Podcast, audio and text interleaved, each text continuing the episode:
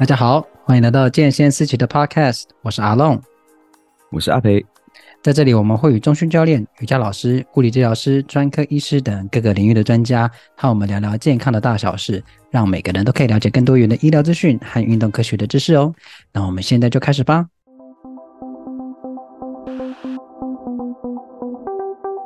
Hello，大家好，今天这一集呢，对我来说是我非常的在意哈。那怎么说呢？就是说，啊，大家知道我在每个 podcast 都会告诉大家，就我都有在做重训，有在做定期重训的人呢，或是有在固定运动人呢，都会关注说，比如说啊，我的训练菜单啊，还有我的饮食啊，然后还有我的休息时间有没有规划好啊？然后就最主要目的是我要增进我的啊运动效果啊，我的那个运动表现啊。其实这中间还有一个很重要的，会影响到我们的运动表现的呃一个内分泌，叫做睾固酮。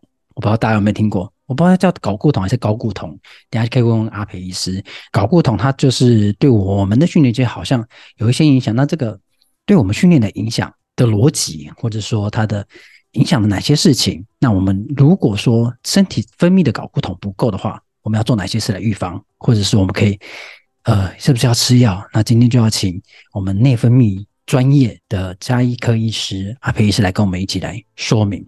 好，阿培医师。你要先说两句话吗？没感觉很快讲完了。真的吗？那我们今天谢谢大家，谢谢阿培医师。我们就谢谢大家的收听。好，那阿培医师这样搞固酮，哎、欸，你们都怎么称啊？搞固酮还是高固酮？其实我们很常都讲睾诶，但是其实好像要念高高固酮，高固酮对。但是我们都说睾丸，不会说睾丸。比较常比较少说睾丸吧？哎、欸，那各那各位，你们是说睾丸还是睾丸？因为两个我都听过，睾丸跟睾丸，还是这个世代差距啊？有可能哦。那我们先收回。阿培医师，那我们要来搞定这一题。所以睾固丸是虾米嘞？睾固酮啊，睾固酮。你刚才睾固丸，睾固丸是几个念错？不是高固丸，竟然是什么什么什么药之类高固丸？高固酮应该很生气吧？说一直被念错名字。好的，我们再一次。好，高固 搞固丸对我们这么重要，特别是对我们这种重训的人很重要来说，那搞固酮是什么？睾固酮也可以念成高固酮。是，那我们就念标准的好了，就叫高固酮。好，所谓的高固酮就是你可以说它就是男性的荷尔蒙。而且男性荷尔蒙有很多种啊，那它其是一个主要的男性荷尔蒙，它主要就是我们的睾丸的一个来势细胞所分泌的哦，大部分都是睾丸细胞分泌的啦，那少部分会由我们的肾上腺的皮质去分泌。那女性她没有睾丸，但是她还也是会分泌睾固酮哦，它分泌的那个组织是来自于卵巢，那卵巢它可以分泌一部分的睾固酮啊，就跟睾丸比起来，就是它比较少。那因为女性她本身也有肾上腺的皮质嘛，所以她也可以部分的分泌一些高固酮这样子。但是整体来说，男性的高固酮的这个浓度当然会比较高啊，就是临床上可以发现到，就是成人男性，呃，他的高固酮是女性的高固酮的啊、大约十五倍左右。那高固酮对我先讲比较 overall 的，就是说高固酮。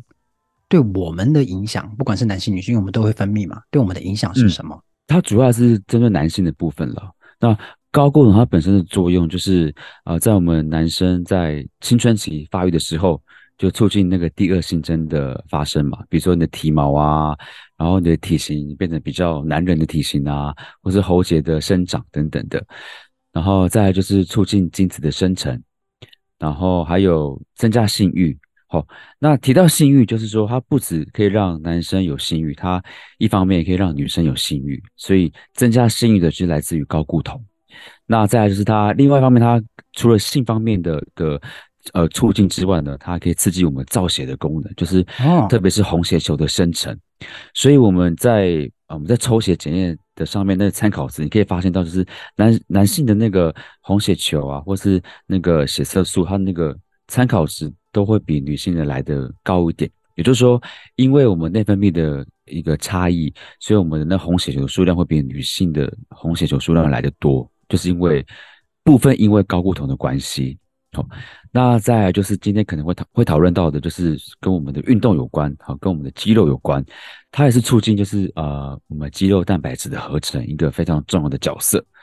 那最后呢，它还有影响到我们什么呢？就是我们的行为哦，哦，就是我们印象中啦，就是男生的行为跟女生行为比比较起来，嗯，我怕有些刻板印象，就是嗯，我们想象中的男生的行行为会比较阳刚、冲冲动。是，哦，还有有攻击性，那其实也是来自于睾固酮的一个作用，这样子。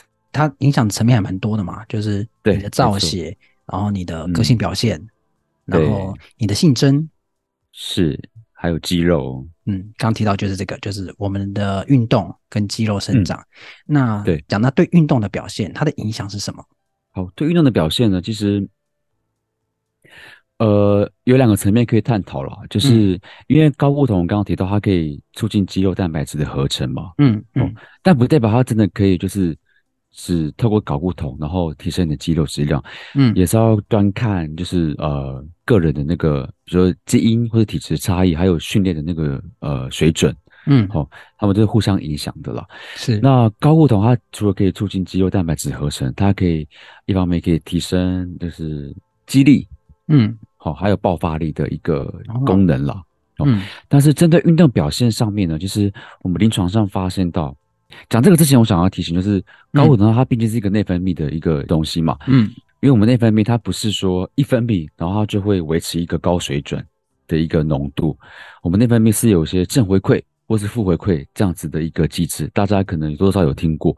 那如果你分泌太多的某一个产物的话，那那个产物就会对它上游的，呃，生产的呃呃工厂好了，好、哦，就刚刚讲说我们制造太多了，那就呃太多，那制造少一点这样子，所以他们他那个内分泌的，它就会一个循环，就是它会因为某个机转，让它就是浓度上升，但是它因为负回馈的关系，就是又浓度又下降，所以高固酮它本身也是这样子，它的浓度是起起伏伏的，OK，而、okay, okay, 不是说。嗯。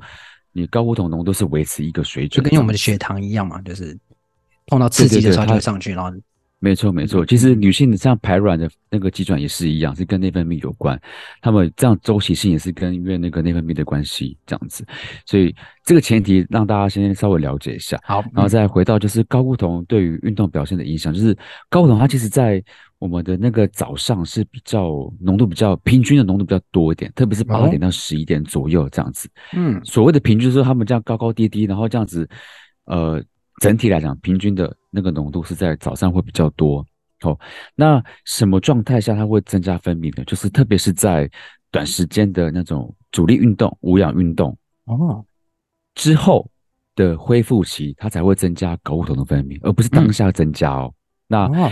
它那个恢复期的睾固酮的分泌的量呢，会跟它的你的无氧运动的运动强度跟或是负荷成正比，也就是说，你的强度嗯越强，嗯、你恢复期的分泌的睾固酮就会越多哦。但是呢，它并不是持续的，它就是短暂的，就短暂的就在恢复期增加睾固酮分泌，但它是又会又会回到基呃原本的那个水平这样子。这是短时间的那个主力运动了。那再就是我们。呃，很长慢跑嘛，或是演马拉松的选手嘛。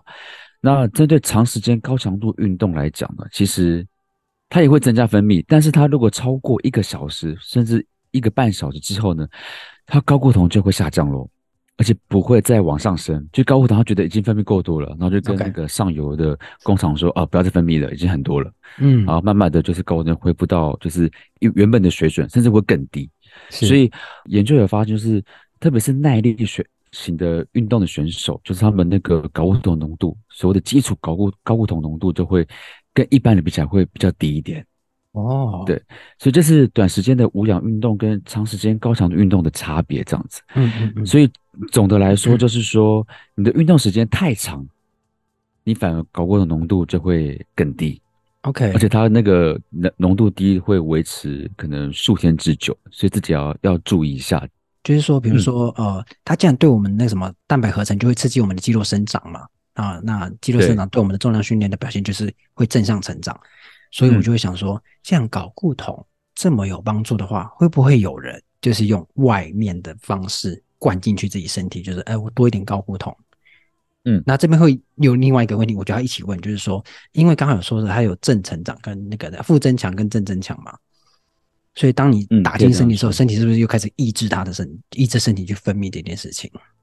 嗯，对，所以会会有第一个，就是大家会去打嘛，那嗯，他打完之后是不是会有第二个造成什么样的副作用？比如说，他就会变成他身体就不会产了，是这样吗？嗯，原则上是这样子的。哦，阿龙真的很厉害，真啊，真的你。对，你其实你可以，你可以抓到，就是就是内分泌它他们那个就是呃基本的那个运作方式。其实因为我们打进去都是所谓的合成的高固酮嘛，哦，那因为合成跟所谓的外生性的高固酮跟内生性的高固高固酮，内生性是我们自己产生的嘛。对。那如果他发现到我们血清中的那个高固酮已经够多了，我们内生性的就会就会不想产生，因为已经够多了嘛。嗯，对。那这样子的。会造成什很多的影响，就是特别是在停药之后，你停停用了那个外生性的那个高高固酮或是一些合成代谢的类固醇的话，嗯，因为你内生性已经没办法再产生那个高固酮，所以很容易会造成睾丸萎缩，精子数量减少。哦、OK，好，就会然后让你整体的基础高固酮浓度会会更低。OK，好。这是针对就是呃所谓的那个内分泌或是我们的性方面的影响，嗯、那其实它也会影响到心血管的方面，比如说让你的血压会提升，然后那个好的胆固醇，所谓的 HDL 会稍微降低哈，哦、就是会影响到心血管的功能了。是，所以所以这些外生性的这些呃高固酮、合成高固酮，我们可以说其实它有一个名称叫合成代谢类固醇了。那这个其实是医疗用的了，基本上。就是是只能医师开这个处方，然后是医疗用的，而不是不能拿来当做就是你不是搞不同地下的人去使用的。对，这不能违法，而且在很多运动的竞赛当中，其实都是呃所谓的禁药这样。OK，对，我本来就是要问这个，嗯、就想说他这感觉像仙丹，感觉运动员就会拿着赶快补充啊，就趁要比赛的前三十分钟补充，结果他就是禁药。是啊，是啊，对，这样比较合理，而且真的好像听到胆胆变小还是蛮恐怖的。对啊，对啊，哎，我可以再补充一下，就是，嗯，有些选手啦，嗯、这个也是因为睾固酮的一个原因，就是你你打外高固酮嘛，就是你把它提升睾固酮浓度，嗯，然后它其实可以，它那个浓度可以维持呃一阵子，就是即便它你高固酮浓度呃就是低下了，但是它造成那些正向的一个效果，比如说打完之后促进肌肉蛋白质合成，对，你的肌肉量提升，你的肌力也提升，嗯，然后你的那个呃。就是脂肪量也维持呃低水准，嗯，这样子的状况，即便你打完药之后，或是服用药物之后，睾固酮浓度低下了，但是你产生那个效果，它是可以维持的哦。所以这次有些选手就是不会在就是比赛前用这样子的药，是。所以有很多一些一些组织，比如说一些呃反禁药的一些国际组织啊，嗯、或者说各个国家都有相关的组织，就是有规定说。呃，竞赛的前一年呢，他可能就会随机的去去做检查，哦，对对，就是看说，哎，这个选手有没有在这一年当中使用这样子的药物？Okay. 因为因为有这样子的这个机转，所以会有些人会就是你知道，就是就在训练的时候就加入这个方式，对，但是比赛前就不不加，因为到时候测也测不出来，是，然后但是它的那个产生的效果已经还可以维持一阵子。对对对，所以这个还是蛮特别的。但是它那个副作用就一定会产生嘛？就是什么，它的睾丸会变小。副作用不一定会产生，但是它会跟它的剂量有关。因为其实你也大概听过很多，哦、特别是有明显的副副作用的人，都是健美选手比较多，而不是所谓我们看到运动员。嗯、因为健美选手他们会他们用的剂量其实会高于医疗用的剂量，而且是倍数的，是.很多的。比医疗用的那个剂量还要来得高是的，因为他们需要很大量的那个肌肉，然后跟很低的体脂肪这样子。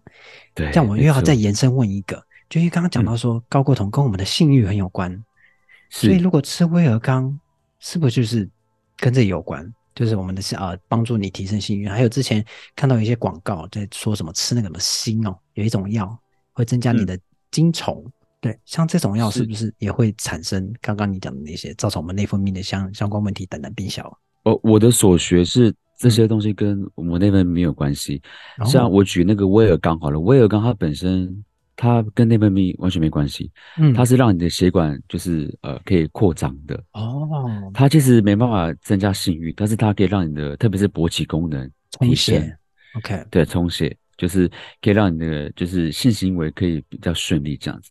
但是性欲强不强还是跟那个内分泌啊，特别是高固酮有关。好。那刚刚讲到说，如果说我今天用了禁药，好，我今天不是在讨论禁药了，就是说有些人可能他就像刚刚讲的，长时间运动，像马拉松选马拉松选手，他可能会有一个状状况，就是他高固酮会比较低下。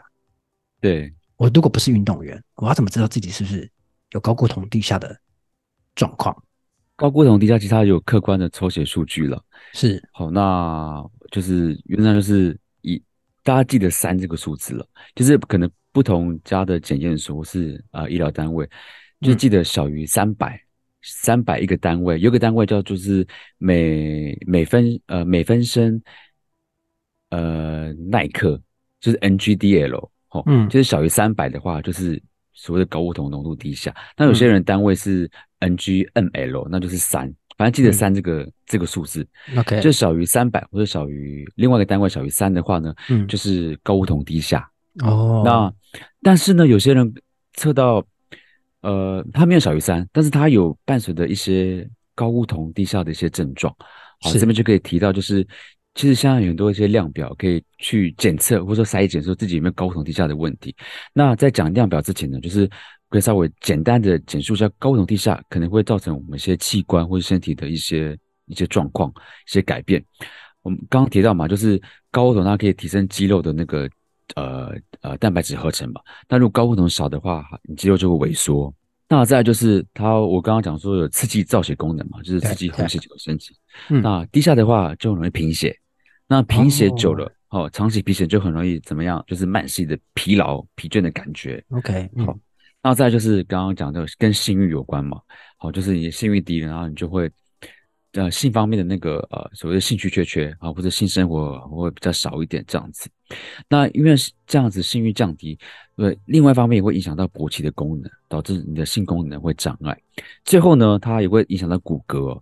中年男性之后呃的人，如果他真的有睾固酮低下的问题的话，很容易会造成男性的骨质疏松。啊，这就是睾固酮低下有可能会造成的影响。那我我要怎么知道自己有没有睾固酮？就刚你讲的。只是睾固酮低下的问题，那有没有我可以自己判定的方式？嗯？OK，现在有一个自我评量的一个简易表啦，就是总共有十项这样子。哦，嗯，那其实有两项要特别注意哦，就是既跟性方面有关啦。如果这两项呢都有符合其中一项的话，就算是哎，你就要怀疑自己有睾固酮低下的问题。第一个就是性欲的降低，OK，就是你的那个，你可能跟自己年轻。的时候比较，或是跟你呃前阵子比起来，你的性欲有明显的降低。你可以自己观察，或是说你的伴侣观察等等的。那再就是你可以自己观察，就是你的勃起，勃起的那个呃硬度可能跟之前比起来，就是比较没那么硬啊，勃起没有那么的坚挺。那这也是其中一个呃怀疑自己有睾固酮低下的问题。所以这两项，就是如果你有符合其中一项的话。就诶，可能要建议你去呃呃找你的家医科或是泌尿科医师去做进一步的检查。是，那刚刚讲很多就是睾固酮低下所造成的一些健康的问题嘛，所以剩下的那个八项是跟你那个生活有关了。比如说你可以感觉到疲倦无力，好，这也是其中一项。那可能你的那个在运动的方面的能力也变差，好，或者是你整体的整天的那个体力啊，或者是说你的耐受力变差。比如说你可能可以呃。平常是可以，就是呃呃慢跑十分钟，但是你现在慢跑五分钟就觉得有点累了，啊这样子耐受力有变差这样子。那再来就是身高变矮，身高变矮为什么会有这项？就是我刚刚提到它会影响到骨质嘛，会到导致导致骨质疏松，所以这一项也有可能，啊特别是发生在中老年的男性身上，有可能会身高会变矮这样子。然后再就是心情的部分，就是你可能觉得生活变得没有乐趣。哦，有些人可能觉得，哎，你是不是呃变忧郁啊，或什么的？那比较容易感觉到难过或悲伤，就是你整体看起来就是比较，你知道，就是有乌云 在上面那种。嗯哼，对，这就要也要怀疑一下你自己是不是因为睾固酮低下的问题，而不是真的有忧郁症啊，或者是一些身心疾病这样子。那再来就是跟那个工，比如说有像是工作表现不佳啦，然后你可能近期发现到。其实这个其实可能因为你的呃没有活力、疲倦感，或是呃没有心情变差，会导致你工作表现不佳。其其实有一项也是这样子，如果你工作表现一直都不佳的话，也怀疑说，哎，啊、呃，是不是有搞不懂地下的问题？那最后就是打瞌睡啊，特别是晚餐后，你吃完晚餐之后很容易打瞌睡，那其实代表是你体力就是变差了嘛，因为是你跟年轻人比起来，就是我们年轻人的的时候吃完晚餐应该不太容易会打瞌睡吧？哎，还是 其实是有些听众听到说，哎，我今天晚上就想睡觉，会不会也是搞不懂地下问题？可能从年轻就开始了吧。对，但是这个应该说这有明显的有有这样子的现象了。对，我们很常是吃完东西就会想睡觉，但是但但是只是短暂的。嗯，但是如果说你是有明显的这样子会想睡觉的状况的话，就是也是呃担心自己有没有搞不懂地下的问题。这以上这十项就是可以做一些参考，嗯、自我评量。各位听众朋友，听完阿培医师这样介绍这几个自我评量的选项，你心情还好吗？大家会不会就直接关掉，就是不敢听下去？我自己是有点担心啦，特别是当他讲到说，哎，最近工作怎么样啊？你的生活是不是最近觉得哎不太开心啊？然后感觉生活有点乌云啊？对。哦，补充一下，刚刚那十项啊，就是除了前两项跟性方面有关，其他八项，如果你符合三项，大于等于三项以上的话，就要哎，就是建议去找医生去咨询一下了。OK，嗯，那有有有什么是强势指标吗？就是说，其中哪几项有的话，你就要不管有一项或两项，你就要特别注意了。哦，就是性方面那两项，就是性欲的降低跟勃起功能、哦、呃有有异常这样子。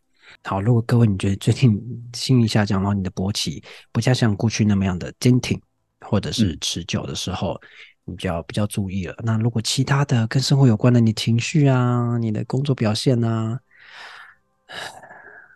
的话，怎么了？就最近还好吗？现在 就可以找阿培医师，加一颗医师。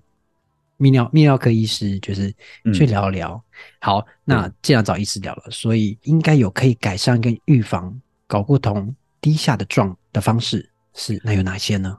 其实改善预防的效果没那么呃，所谓证据没那么强啦，但是还是可以做哦。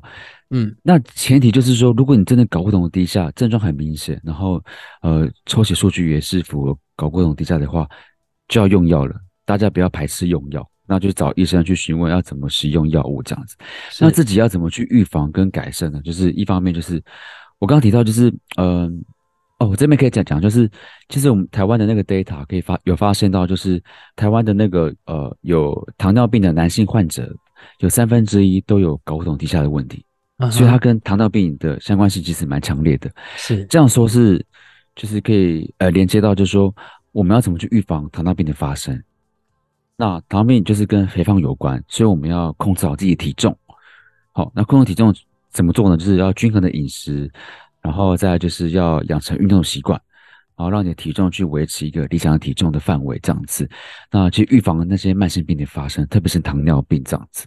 好，那再来就是呃，就是内分泌，讲到内分泌，内分泌其实跟压力有关，情绪有关。哦，就是有些人可能。没有生理方面的问题，但是他情绪波动比较明显，啊啊、嗯呃，最近压力比较大，也会影响到内分泌哦，也会影响到睾固酮的浓度.所以我们适当的疏解压力，然后呃睡眠要充足，其实也可以稍微预防跟改善睾固酮低下的问题。OK，还有救，各位，我们还有救啊，对。但是刚刚阿培是有讲到一个，就是这个额外问啊，就是说，呃，你有特别提醒说不要排斥用药。这件事情是你在临床上看到是真的有病患很抗拒使用这类的药物吗？呃，我的经验不多，但或许泌尿科医师会的经验比较多。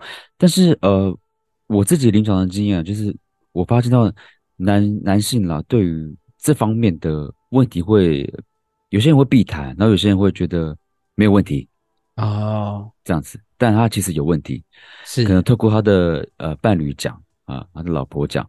啊，或者是说跟他关系比较呃建立起来之后呢，他会慢慢的去说，他原本说哦没有问题啊，我尿尿没问题啊，我那些勃起功能没问题，嗯、但是后来就会就会开始说了。所以我觉得男性跟女性比较起来，就我自己的经验还是觉得男性会对这个部分可能，我不知道是因为自尊心的关系吗？嗯哼，就是会觉得自己没有问题，是不想承认自己说，哎，这我我有生病需要帮助，就特别是跟哦所谓的男性雄风很有关系的时候，他在。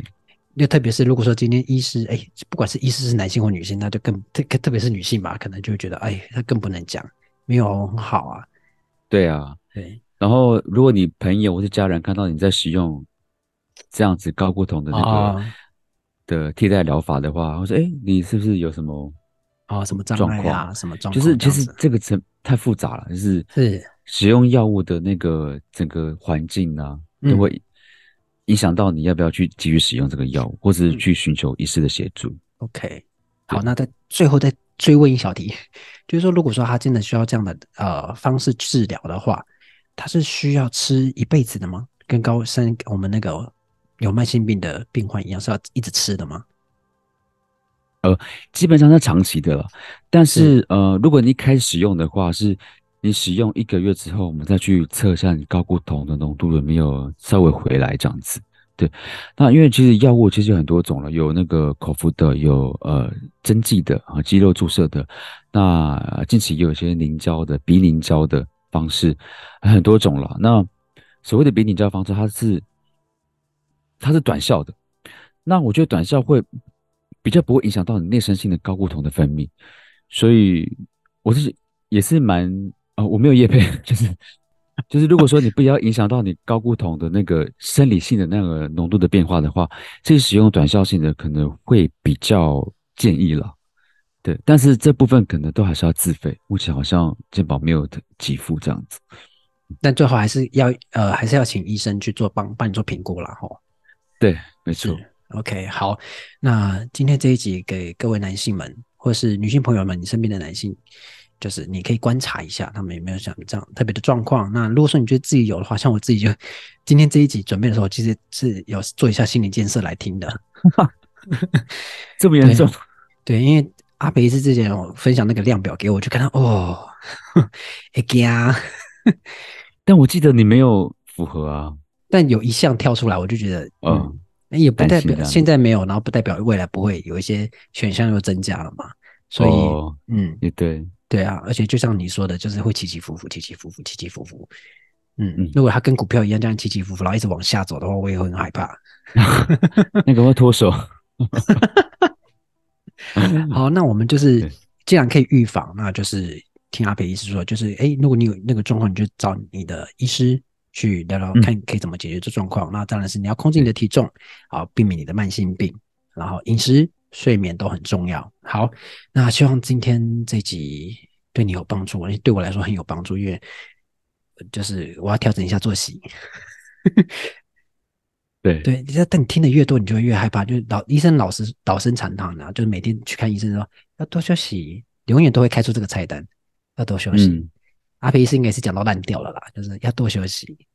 我对我觉得我自己有个三个原则，然后这个三个原则也是。老生常谈的原则是吃的健康，然后规律运动，然后睡得好，这三项非常非常重要。刚刚也有讲到，这就是如何改善，其实它也是有这三项这样子。OK，感觉是很容易做到。我知道对有些人他可能的确会有一些客观上的的困难嘛，但我们就努力去达到。就是当自己可以让自己休息的话，多休息可以吃好一点的话，就是你有能力吃好一点的话，就吃好一点。嗯，对，那。哎，我们的人生苦短哇，要到这边哦。对啊，怎么突然感伤？哎，感觉悲伤也是那个量表其中一项。哦，好，那我们就要正向一点，各位。对，我们要正向一点。有正向的目标，我们就努力达到哈，不要避免自己很提早就有睾固酮低下的状况了。那特别是我们在这边都很鼓励大家要运动，那我们运动就会希望自己有很好的表现，否则我们的运动就没有办法持久。好，那希望今天这一集。对你有帮助喽。那如果你喜欢我们这个频道，记得追踪我们。如果你有任何问题或想要知道的主题的话，都可以到我们的脸书或 IG 私讯让我们知道。相关的链接我都放在资讯栏里喽。那我们就下次见喽。我是阿龙，我是阿培，拜拜，拜拜。